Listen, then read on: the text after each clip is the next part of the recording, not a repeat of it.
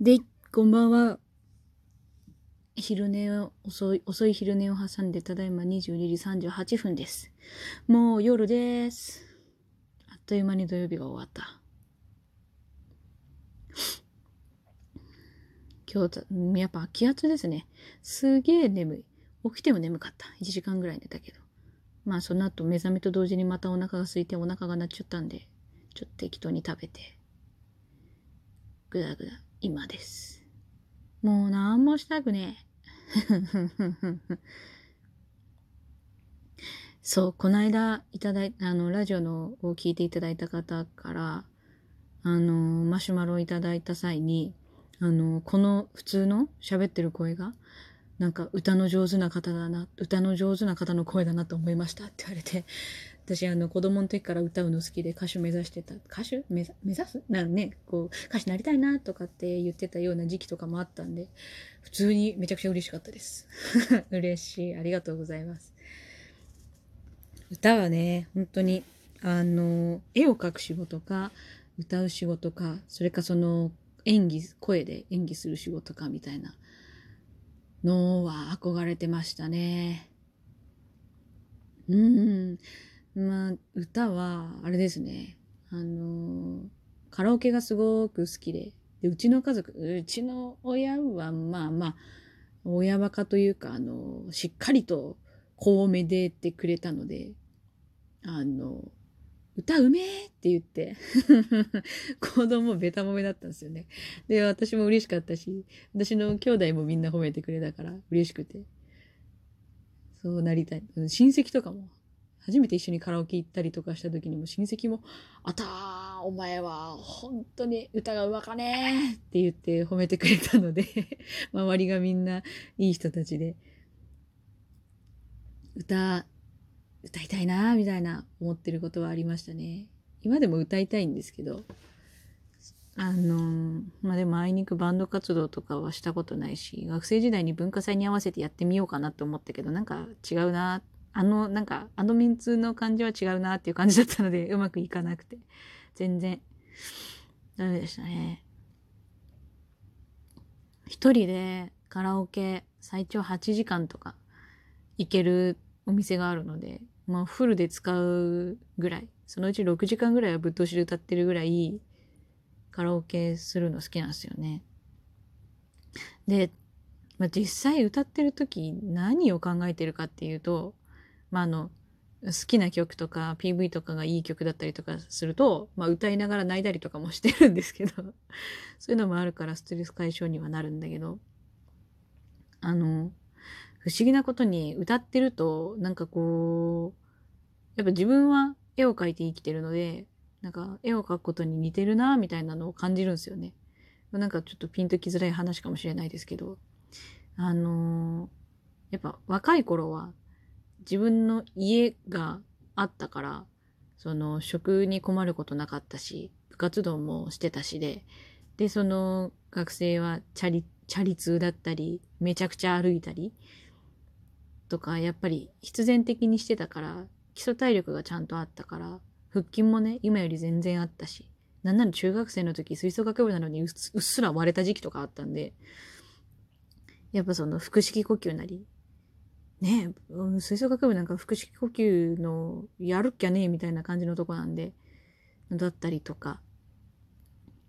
して、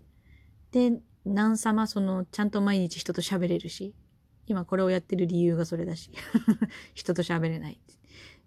全然声出せない。やっぱその声を出さずに生活してると、出る声も出なくなってるなーって歌いながら思うし、その、舌、あくびの時に、こう、舌がこう、口の底につくようになる。その形で、まあその、鼻からも息が抜けるように、こう、声がこう上から伸びるように、みたいな。自分の体がこう、ガチガチになるのは、好ましくないフォームだとかって、いろいろあるんですけど、なんかこう、腹式呼吸全然できてないなとか、あの、上半身硬くなってるなとか、リラックスして歌えてないなみたいなのを、こう、歌ってる時に感じちゃうんですよね。で調子いいなって時がたまに現れるんですけど、まあ、それ以外は基本的に最近ずっと調子悪くて、歌っててもなんかすごい、下手くそで嫌になるみたいな。畜生みたいな。やっぱこう、絵もね、描かずにいると、やっぱ生っては来るので、まあでも生地歌うことよりは、こう、やっぱこう、はるかにやってきてるので、あの、なまったり、そのこ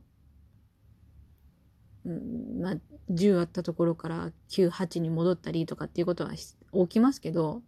それでもやっぱこう取り戻していく感覚っていうのは断然早いので、なんか歌のため、歌のためでもないけど、やっぱその筋肉がなくなってる。腹筋もなくなってる。背筋もなくなってる。で、こう、その上半身の自由さもなくなってるっていうのは、絵とやっぱり近いなっていうのは感じます。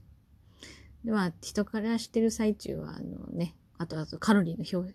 あの消費とか、またこう、やっぱ途中でうまく体が使えてないなって思ったら、体操するし、ストレッチするし、途中でこう腹筋とか背筋とか挟むし。途中、あの、それでもなんか、うんって思ったら、あの、こう、 JOYSOUND とかダムとか、それぞれに入ってる、その、ボイトレのやつとかやるし。個人的に好きなのは、どっちだったか JOYSOUND、えー、どっちか忘れたけど、なんか、女性が、あのー、インストラクターさんが、あの、こう、声出し発声のあのー、最初のレッスンを映像付きでやってくださるやつがどっちかの機種に入ってるんですけど、それが一番好きかな。でもなんか、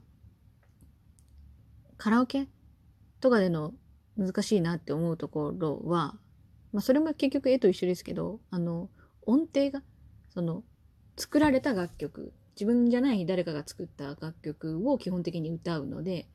その、歌ってる時に音程が合ってるとか、やっぱこう、そういうのがこう、採点とかする時には最重要になってくるじゃないですか。キーが合ってるとか。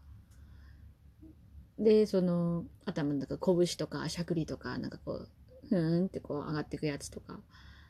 あったりとかするけど、フォールかとかあったりするけど、強弱とか音域とか。まあ、その、なんだろう、絵で絵を描いてて、基礎のところをその音程が合ってるにするのであればやっぱり音程が合ってるだけ声量があるだけでやっぱ高得点取れるっていうのはカラオケのシステム上おそらくあると思うんですよね。やっててそう思うんですけどあとはあの、ね、番組とかでそういうの見たりとかしてて思うんですけどでやっぱ面白いことに私うまいでしょって思ってる人の歌ってやっぱ良くないんですよね。あの個人的には一時期「アナ雪」の日本語版主題歌を歌ってたメイジーさんがいろんなところで歌ってらした時はあの彼女は結構そういうプライドが高い方だなって感じてるのであの歌い重ねれば重ねるほどその自分の悪みたいなのが出てて良くないなーってずっと思ってたんですよね。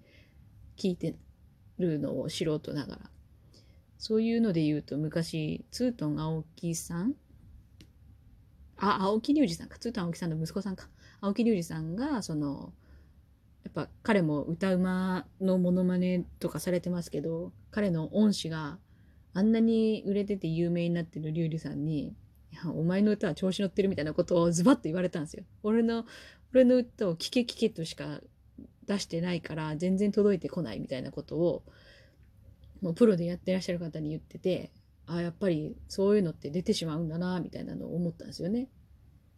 でやっぱそう素人でもプロでも楽しいかとか届けたいかって思って歌ってるかどうかっていうのは自分の体一つがその人にはその楽器として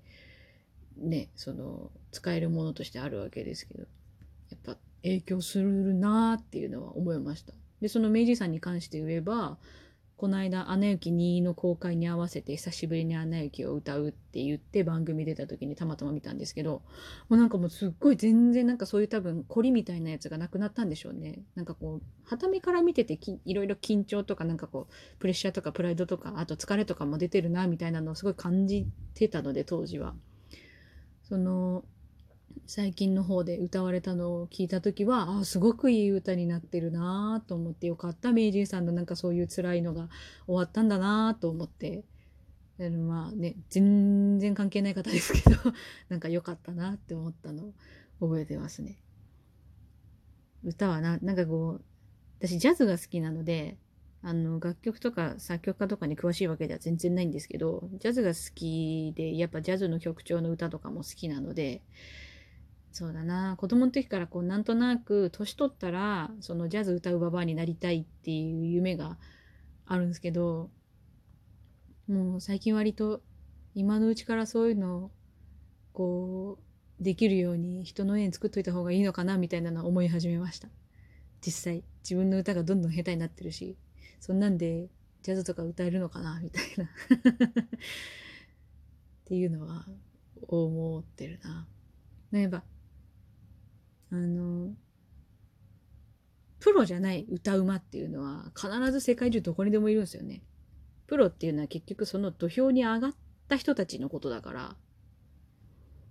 別にその土俵を選んでなくてプロよりうまいっていうのは絶対プロって言われてる人たち以上にいるはずなんですよ。でそこに登ってないだけで違うところで普通に違うことしてるだけなので。その辺も面白いなと思いつつ、でもそれでも個人的に全然、最近全然調子悪いから、ちゃんと歌いたいな、みたいな。もっと自分が気持ちよく歌えるようになりたいな、みたいな。自分が下手だなと思いながら歌うのもしんどいな、ね、下手だなって思いながら絵描くのとし絵描くのしんどいのと一緒で。もうしんどいな、と思いつつ、いろんな歌聴こうかな、とか思いつつ、なんとなく、休みの日に発声練習してみたりとかしてやってますね。何事もやっぱ続けるとなんとなく分かってくる。続けないとうまくならない。不思議なもんですね。